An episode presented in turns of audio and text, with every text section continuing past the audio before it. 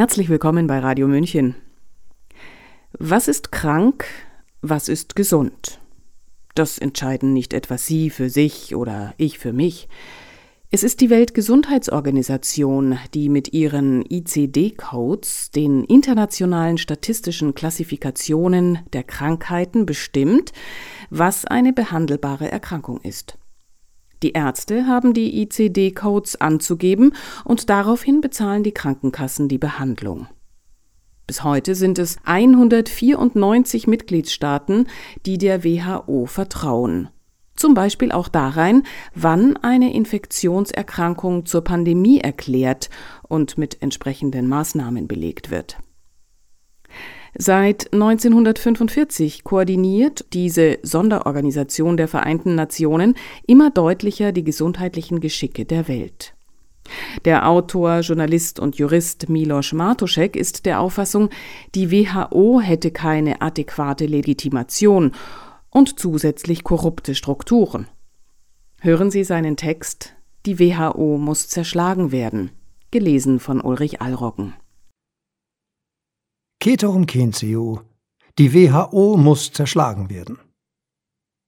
Die Weltgesundheitsorganisation ist ein Verschiebebahnhof für Einzelinteressen und greift nach gefährlich viel Macht. Beenden wir jetzt die drohende Weißkittelherrschaft. Zitat Wer steckt eigentlich hinter der WHO?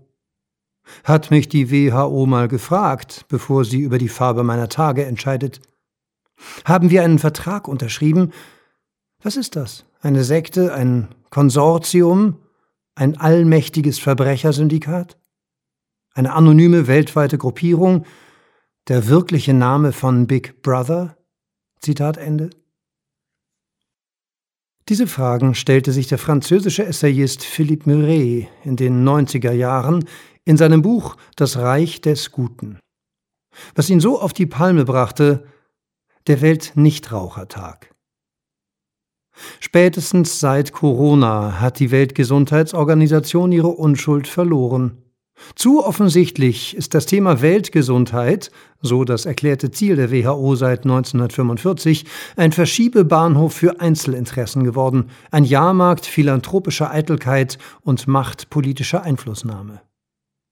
Die WHO ist zu einer Scharnierstelle geworden, die jeder, der will, für die Umsetzung diverser Ziele unter dem Mantel der Verbesserung der Weltgesundheit nutzen kann. Auch Private können mittels Spenden für einen Politiksektor eben diesen mitsteuern. Bill Gates hat über seine Stiftung in den letzten Jahren Milliarden in die WHO gesteckt, ist zweitgrößter Nettozahler nach den USA. 2010 rief Gates die Dekade der Impfung aus. Sein Ziel unter anderem die Ausrottung von Malaria. Das klingt erstmal honorig, doch die Abgründe sind nicht weit. Bill Gates und seine Stiftung sind massiv in die Entwicklung und Verteilung von Impfstoffen auf allen Ebenen involviert und in zahlreiche Pharmafirmen investiert. Legendär passgenau war sein Einstieg bei BioNTech im August 2019, kurz vor dem Börsengang im September. Einen Monat später folgte das Planspiel Event 201 zu einem Coronavirus-Ausbruch, an dem auch seine Stiftung maßgeblich beteiligt war. Zwei Monate später wurden in Wuhan die ersten Corona-Fälle bekannt. Im Januar 2020 entwickelte der BioNTech-CEO an einem Tag den Impfstoff. Huch, Volltreffer. Im Fall Gates ist der Interessenkonflikt überdeutlich. Hier beeinflusst jemand, angeblich rein gönnerhaft, einen Politikbereich, an welchem er zugleich ein Gewinninteresse hat. Pandemiepanik lässt die Kasse so richtig klingeln. Als Mitte Mai 2022 die ersten Fälle der Affenpocken bekannt wurden, war es wieder Gates, der Monate zuvor vor einem Biowaffenangriff mittels Pocken warnte. Seine Stiftung war im März 2021 erneut an einem Planspiel beteiligt, das einen Affenpockenausbruch just für Mitte Mai 2022 simulierte. Huch, schon wieder Volltreffer. Gates betreibt eine globale Pandemiefeuerwehr, die zudem Löschwasser verkauft. Die WHO ist für ihn eine Art NGO to hire. eine UN-Agentur as a Service. Manche kaufen sich Yachten, andere kaufen sich UN-Organisationen. Die Reaktion der Weltöffentlichkeit auf diese Umstände gleicht einem Achselzucken. Tja, Zufälle gibt es eben auf der Welt. Das Grundproblem ist nicht nur die Struktur der WHO. Klar, man kann eine Gemeinde nicht so leicht schmieren, wie man sich derzeit legal bei höchsten UN-Organisationen einkaufen kann. Doch es geht noch über die Privatisierung weltweiter öffentlicher Gesundheitspolitik hinaus. Faktisch kauft man sich über die WHO auch einen direkten Durchgriff auf die Regierungen unter Aushebelung der Parlamente, sobald die WHO eine globale Pandemie ausruft. Kaum ein Land hat sich in den letzten zwei Jahren der Befehlskette von oben verweigert und auf nationale Souveränität gepocht. Mit dem Pandemieknopf kann man nun weltweit die Demokratie auf Standby schalten.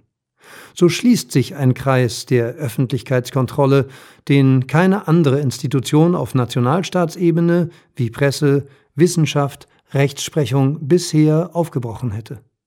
Cui bono diese Frage stellt sich ernsthaft gar nicht mehr wirklich. Vor allem China und Bill Gates profitierten enorm von Corona. Die WHO war ihr Steigbügelhalter. Gates verkündete, sieben Milliarden Menschen durchimpfen zu wollen. Drunter macht man es nicht. Chinas Agenda ist einfacher und im Grunde ebenso bekannt. Globale Supermacht bis 2049, quasi Weltherrschaft. Darunter macht man es nicht. Mehr Einfluss auf UN-Organisationen kommt da nicht ungelegen. In dem Buch Unrestricted Warfare aus dem Jahr 1999, geschrieben von zwei Offizieren der Kommunistischen Partei, Xiao Liang und Wang Xiangshui, wird die Einbeziehung supranationaler Akteure in das militärische Vorgehen unverhohlen zur Sprache gebracht. Seit kurzem ist China im Exekutivrat der WHO und spricht in den nächsten drei Jahren ein gewichtiges Wort bei der Umsetzung konkreter Maßnahmen mit. Wird am sinomarxistischen Wesen künftig die Welt genesen? Schon in den vergangenen zwei Jahren ist klar geworden, der Griff zum Telefon nach Peking liegt vielen westlichen Politikern näher als der Blick in den Verfassungstext. Wo sich Philanthrokapitalismus und kommunistische Machtergreifung vermählen, fehlt nur noch der richtige Kuppler. Diese Rolle erfüllt keiner besser als der WHO-Chef Theodor Adhanom Ghebreyesus, der soeben für weitere fünf Jahre im Amt bestätigt worden ist. Seine Referenzen lesen sich so. Mitgründer der Kommunistischen Partei Äthiopiens, deren Vorgängerorganisation auf der Terrorliste der USA steht, anhängige Klage wegen Beihilfe zum Genozid in Den Haag, ehemaliger Kooperationspartner der Bill und Melinda Gates Stiftung, The Global Fund, treuer Lobredner für Chinas Lockdown-Politik und für Bill Gates neueste Pandemiebekämpfungsfantasien. So sieht sie wohl aus, die Vollendung des Reichs des Guten. Für Philippe Muret, der auch Michel Houellebecq beeinflusste, ist es das Weltreich der Moral, in dem man mit der Idee des Besten für alle gouvernantisch in höchst individuelle Lebensbereiche durchregieren kann. Die aufkeimende Gesundheitstechnokratie kann schon heute die Welt im Nu in ein geschlossenes Krankenhaus verwandeln. Was soll man da noch sagen? Schön war die Zeit, als sich die WHO mit Weltnichtrauchertagen beschäftigte. Das Beste für die Welt wäre die Zerschlagung der WHO in ihrer jetzigen Form. Wie wäre es stattdessen mit der Errichtung einer Erinnerungsstätte für planerische Hybris, korporatistische Verirrung und systemische Korruption im besten Westen aller Zeiten? An ihrem jetzigen Sitz in Genf? Sie hörten, die WHO muss zerschlagen werden von dem Autoren, Journalisten und Juristen Milos Martuschek. Gelesen hat Ulrich Allroggen. Mein Name ist Eva Schmidt und ich wünsche Ihnen von Herzen ein gutes Körpergefühl. Ciao, Servus.